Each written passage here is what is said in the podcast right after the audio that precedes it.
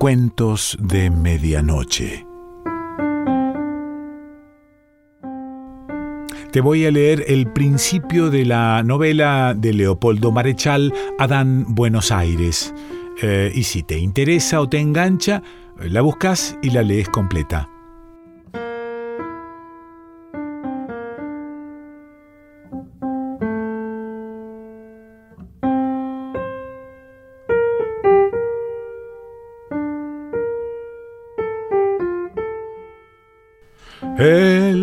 Pañuelito blanco que te ofrecí, bordado con mi pelo, templada, riente, como lo son las del otoño en la muy graciosa ciudad de Buenos Aires, resplandecía la mañana de aquel 28 de abril. Las diez acababan de sonar en los relojes y a esa hora despierta y gesticulante bajo el sol mañanero, la gran capital del sur era una mazorca de hombres que se disputaban a gritos la posesión del día y de la tierra. Lector agreste, si te adornara la virtud del pájaro, y si desde tus alturas hubiese extendido una mirada gorrionesca sobre la ciudad, bien sé yo que tu pecho se habría dilatado según la mecánica del orgullo ante la visión que a tus ojos de porteño leal se hubiera ofrecido en aquel instante.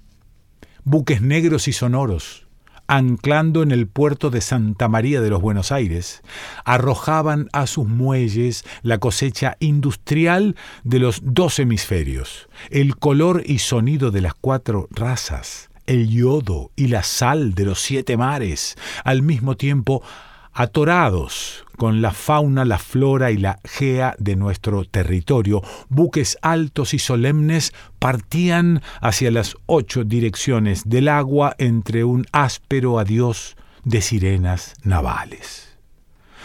Si desde allí hubieses remontado el curso del riachuelo hasta la planta de los frigoríficos, te habría sido posible admirar los bretes desbordantes de novillos y vaquillonas que se apretaban y mugían al sol, esperando el mazazo entre las dos astas y el hábil cuchillo de los matarifes listos ya para ofrecer una hecatombe a la voracidad del mundo. Trenes orquestales entraban en la ciudad o salían rumbo a las florestas del norte, a los viñedos del oeste, a las geórgicas del centro y a las eh, pastorales del sur. Desde Avellaneda, la Fabril, hasta Belgrano ceñíase a la metrópoli un cinturón de chimeneas humeantes que garabateaban en el cielo varonil del suburbio corajudas sentencias de Rivadavia o de Sarmiento rumores de pesas y medidas, tintineos de cajas registradoras, voces y ademanes encontrados como armas. Talones fugitivos parecían batir el pulso de la ciudad tonante. Aquí los banqueros de la calle Reconquista manejaban la rueda loca de la fortuna. Más allá, ingenieros graves como la geometría meditaban los nuevos puentes y caminos del mundo. Buenos Aires, en marcha, reía. Industria y comercio la llevaban de la mano. Pero refrena tu lirismo, encabritado lector y descolgándote de la región excelsa en que te puso mi estilográfica, desciende conmigo al barrio de Villa Crespo, frente al número 303 de la calle Monte Egmont. Allá, barriendo a grandes trazos la vereda, Irma gritaba los versos iniciales de El pañuelito. Cayó de pronto y se afirmó en su escoba desgreñada y caliente, bruja de dieciocho años.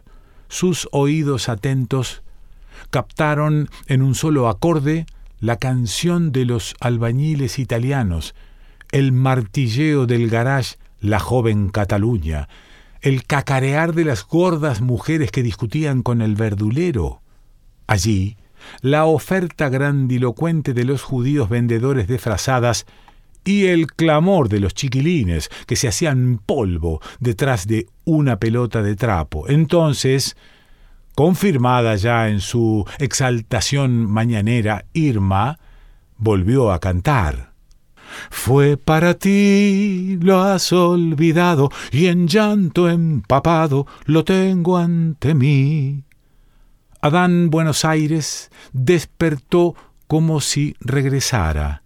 La canción de Irma, pescándolo en las honduras de su sueño, lo hizo un instante a través de rotas escenas y fantasmas que se desvanecían.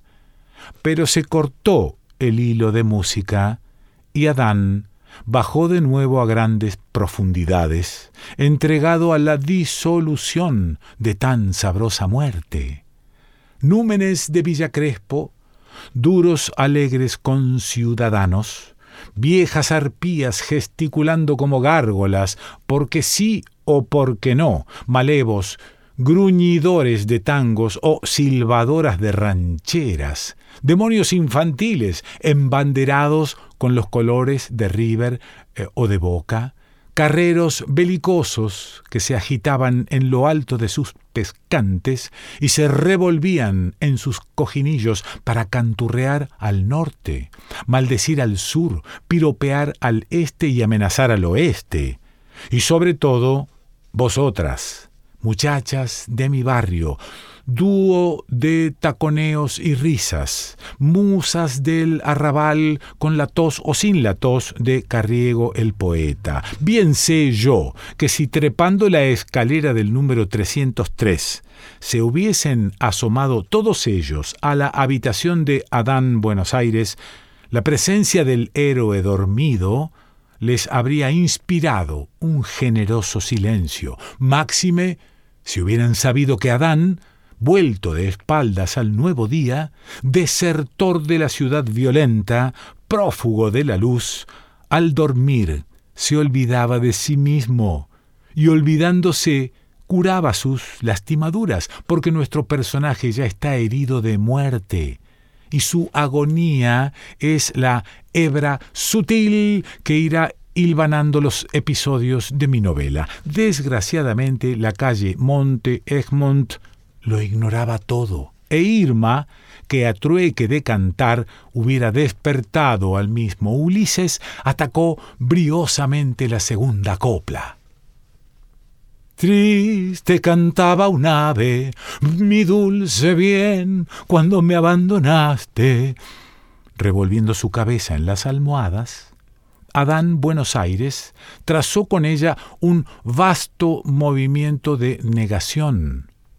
Contra su voluntad, salía otra vez a la superficie, desarraigándose del universo fantasmagórico que lo rodeaba y ceñía. Caras de humo, voces insonoras, ademanes grises desaparecían abajo. Un rostro el del abuelo Sebastián, se obstinaba en gritarle algo todavía, pero se deshizo como los otros, allá en regiones de estupor y en deliciosas honduras. Y al tocar el fondo cierto de este mundo, Adán se dijo, lástima. Entreabrió los ojos y a través de sus pestañas le llegó algo menos espeso que la tiniebla, una claridad en pañales, cierto amago de luz que se filtraba por la densa cortina. Entonces, ante los ojos de Adán y en el caos borroso que llenaba su habitación, se juntaron o repelieron los colores, atrajéronse las líneas o se rechazaron. Cada objeto buscó su cifra y se constituyó a sí mismo, tras una guerra silenciosa, rápida. Como en su primer día el mundo brotaba del amor y del odio. Salud, viejo Empédocles. Y el mundo era una rosa, una granada, una pipa, un libro, puesto entre la solicitud del sueño que aún gravitaba sobre su carne y el reclamo del mundo que ya le balbucía sus primeros nombres, Adán consideró sin benevolencia las tres granadas en su plato de arcilla. la rosa trasnochada en su copa de vidrio y la media docena de pipas yacentes que descansaban en su mesa de trabajo. Soy la granada, soy la pipa, soy la rosa, parecieron gritarle con el orgullo declamatorio de sus diferenciaciones. Y en eso estaba su culpa, salud, viejo Anaximandro, en haber salido de la indiferenciación primera, en haber desertado la gozosa unidad. Un sabor amargo en la lengua del cuerpo y en la del alma. Eso era lo que sentía él al eh, considerar la parodia de Génesis que se desarrollaba en su habitación. Entonces, con el ánimo de un dios en vena de cataclismos, Adán cerró de nuevo los ojos y el universo de su cuarto volvió a la nada. ¡Qué jorobe! refunfuñó, imaginando afuera la disolución de la rosa, el aniquilamiento de la granada y el estallido atómico de la pipa. Quizás, y eh, al solo cerrarse de sus ojos, también la ciudad se habría disipado afuera, y se habrían desvanecido las montañas, evaporado los océanos, desprendido los astros como los higos de una higuera sacudida por un fruticultor. Diablo, se dijo Adán.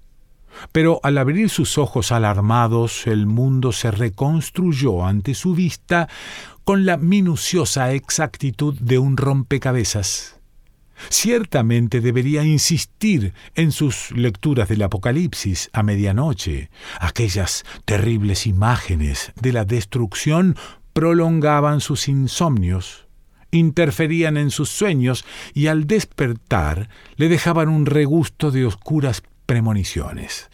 Ahora más que nunca necesitaba posar un ojo inteligente sobre las cosas que venían sucediendo en su alma desde que los tambores de la noche penitencial habían redoblado para él, y no era el caso de entregarse a un pavor infantil de génesis y catástrofes. Lo cierto era, por ejemplo, que al cerrar sus ojos y Adán lo hizo nuevamente, la rosa no se anonadaba en modo alguno. Por el contrario, la flor seguía viviendo en su mente que ahora la pensaba y vivía una existencia durable, libre de la corrupción que se insinuaba ya en la rosa de afuera, porque la flor pensada no era tal o cual rosa, sino todas las rosas que habían sido, eran y podían ser en este mundo, la flor ceñida a su número abstracto, la rosa emancipada del otoño y la muerte, de modo tal que si él, Adán Buenos Aires, fuera eterno, también la flor lo sería en su mente, aunque todas las rosas exteriores acabasen de pronto y no volvieran a florecer. Rosa bienaventurada, se dijo Adán, vivir en otro eternamente, como la rosa y por la eternidad del otro. Adán Buenos Aires abrió definitivamente los ojos y al ver que los objetos le mostraban su cifra irrevocable, saludó al fin descorazonado. Buenos días, tierra. No deseaba romper aún la inmovilidad de su cuerpo yacente. Hubiera sido una concesión al nuevo día que lo reclamaba y al que se resistía él con todo el peso de una voluntad muerta. Pero desde la calle Monte Egmont el nuevo día volvió a recordarle su imperio. Gol. Gol, aullaron diez voces infantiles en son de victoria. Penal, penal, objetaron otras diez voces rugientes. Enseguida se oyó el choque de una batalla relámpago, luego la discusión de una paz concertada entre insultos y risas, por fin la carrera de los chiquilines que reanudaban su juego. Después cuando el diapasón de la trifulca hubo descendido hasta el nivel sonoro de la calle, Adán reconoció la voz amarga de doña Francisca, su patrona, que, hostilizando al verdulero Alí, cacareaba reproches, gruñía ofertas y eructaba desdenes. 92 kilos de grasa beligerante, pensó Adán, evocando las tetas montañosas de su huésped. Luego imaginó la extática figura de Alí, que junto a su carrito la estaría escuchando sin oírla, tal vez absorto en un recuerdo de pacientes mercados orientales. Y al decirse que aquella escena era la misma de ayer y exactamente la de mañana, sintió el frío de una realidad sin vuelo que se daba todos los días, inevitable y monótona como el grito de un reloj. Se revolvió entonces en la cama y tristísimos elásticos gimieron en sus honduras. El día es como un pájaro amaestrado, reflexionó Adán, viene cada doce horas al mundo, por el mismo rincón del globo, y nos encaja su eterna cancioncita, o más bien un maestro pedante con su bonete de sol y su abecedario de cosas largamente sabidas. Esto es la rosa, esto es la granada. Se sobresaltó de pronto al recordar que también él era un maestro infantil y que treinta y dos pares de ojos desvaídos lo mirarían luego desde sus pupitres. Iré a la escuela, se preguntó en su alma, y evocando el edificio húmedo, la cara saturnina del director y las decadentes figuras de los pedagogos, Adán resolvió en su alma, no, no iré a la escuela. Esto es la rosa, meditó luego. No, la rosa era Solveig Amundsen, pese a lo que afirmara el día. Y recordando ahora el episodio final de Saavedra, sintió algo que no era ya, como lo había sido aquella tarde, ni el gusto acerbo de una humillación, ni el vacío de una desesperanza, sino tal vez la melancolía de un acariciado imposible. Se hallaba él en la casona de Saavedra y en el jardín de Solveig Amundsen, ya vestido de marzo, Lucio Negri, el medicucho, de pie ante las jovencitas absortas, les hacía un caluroso llamado a la higiene mental, deseable sobre todo en aquella casa que no sin razón venía llamándose el manicomio de los Amundsen, Cierto era que Lucio Negri había usufructuado la ausencia imprevista del astrólogo Schulze, de Frankie Amundsen, de Samuel Tesler y del petiso Bernini, los cuatro haces de la tertulia, y claro está que Lucio lo había hecho adrede porque Solveig estaba entre las muchachitas y porque Adán estaba junto a Solveig con su figura de poeta sin destino visible y ante la réplica de Adán, el muchacho le había encontrado aquellos versos. El amor más alegre que un entierro de niños. Y las chicuelas se habían reído de su metáfora, después clavaron en Adán unos ojos entre azorados e incrédulos, enseguida volvieron a reír en coro, sus buches de paloma henchidos de risa, pero Solvig Amundsen no debió reírse con las otras muchachas, ni lo habría hecho tal vez si hubiera sabido que con su risa iniciaba el desmoronamiento de una construcción poética y la ruina de una Solvig ideal. Tendré que llevarle mi cuaderno de tapas azules, se dijo Adán sin forjarse muchas ilusiones. En cuanto a Lucio Negri, ¿entendería por qué razón es alegre un entierro de niños? Adán evocó el rancho nocturno, allá, en la loma de Maipú y en algún día de su infancia, al niño muerto, sentado en su sillita, entre velas humeantes a cuya luz brillaban las lentejuelas de su túnica y el dorado papel de las alitas, que su madre le había cosido a los hombros. La parodia de un ángel, sí, pero los ojos del ángel no miraban ya.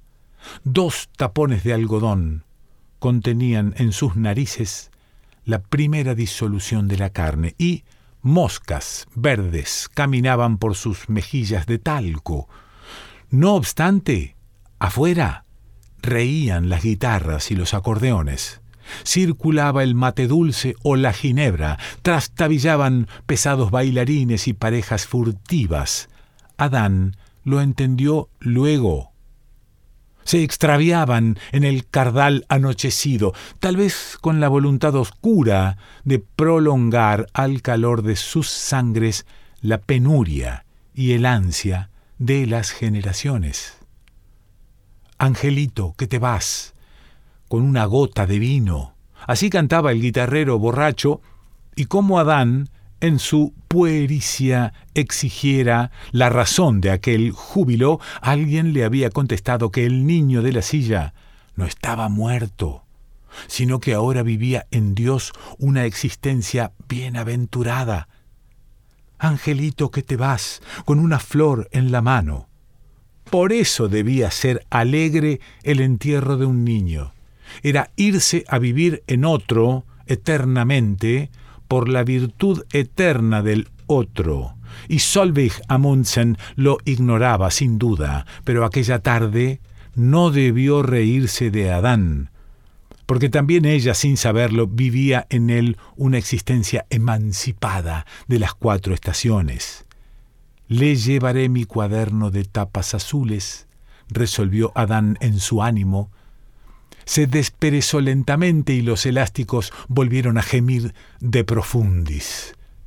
En la calle Monte Egmont arreciaba el escándalo de varones y hembras que, como Lucio Negri, sólo entendían el sentido literal de las cosas y se daban enteros a la ilusión de una realidad tan cambiante como sus horas y tan efímera como sus gritos, moscardones ebrios, ya con el néctar de aquel día, mugrientos de sudor y de polen, zumbantes y golosos bajo un sol que también se pondría como ellos.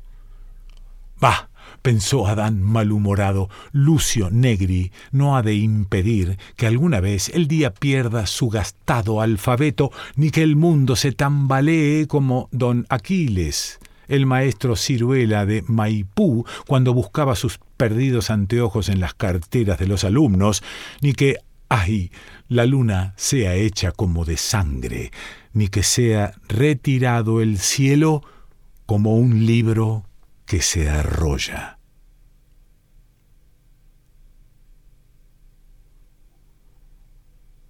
Esto que te he leído es el principio de la novela Adán Buenos Aires, de Leopoldo Marechal.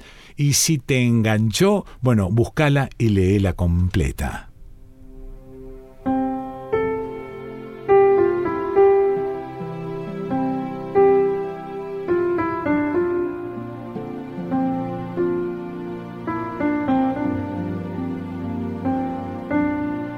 Cuentos de Medianoche.